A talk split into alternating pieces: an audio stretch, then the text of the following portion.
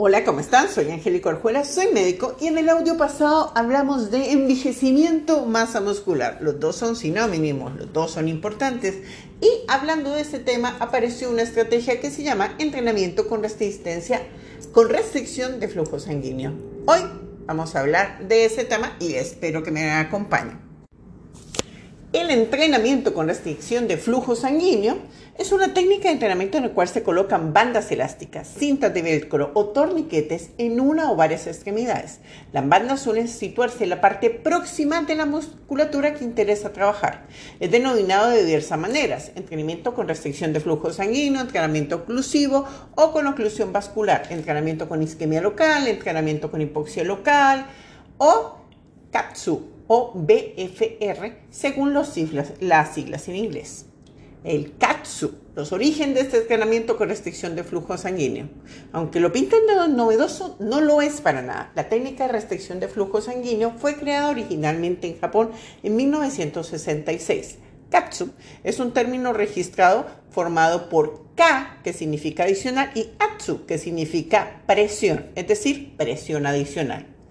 Su creador, el doctor Yoshiaki Sato, en su web oficial explica los orígenes y toda la metodología. Además, a través de su web vas a encontrar cientos de artículos sobre este método.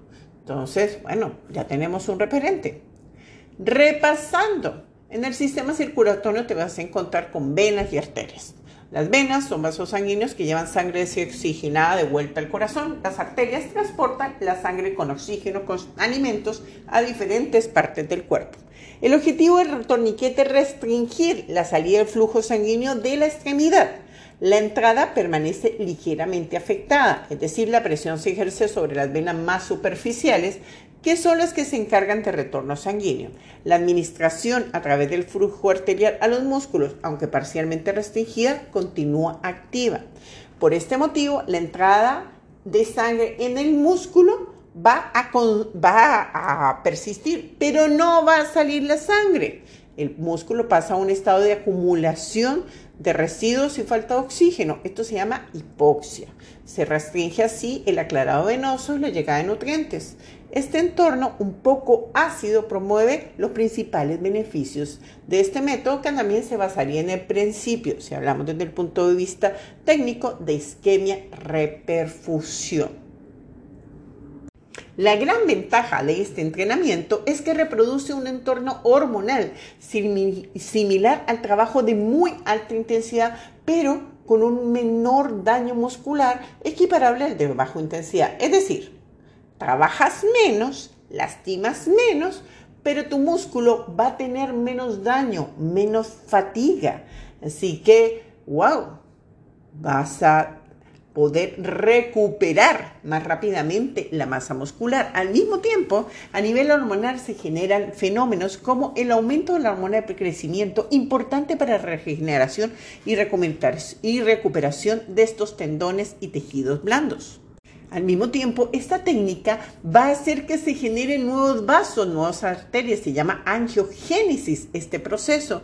¿Para qué? Para tener más capilares se aumenta la capacidad oxidativa y de limpieza de desechos del músculo. ¡Maravilloso! ¿Y esto por qué sucede? Porque estamos reparando, es decir, el músculo está rejuveneciendo.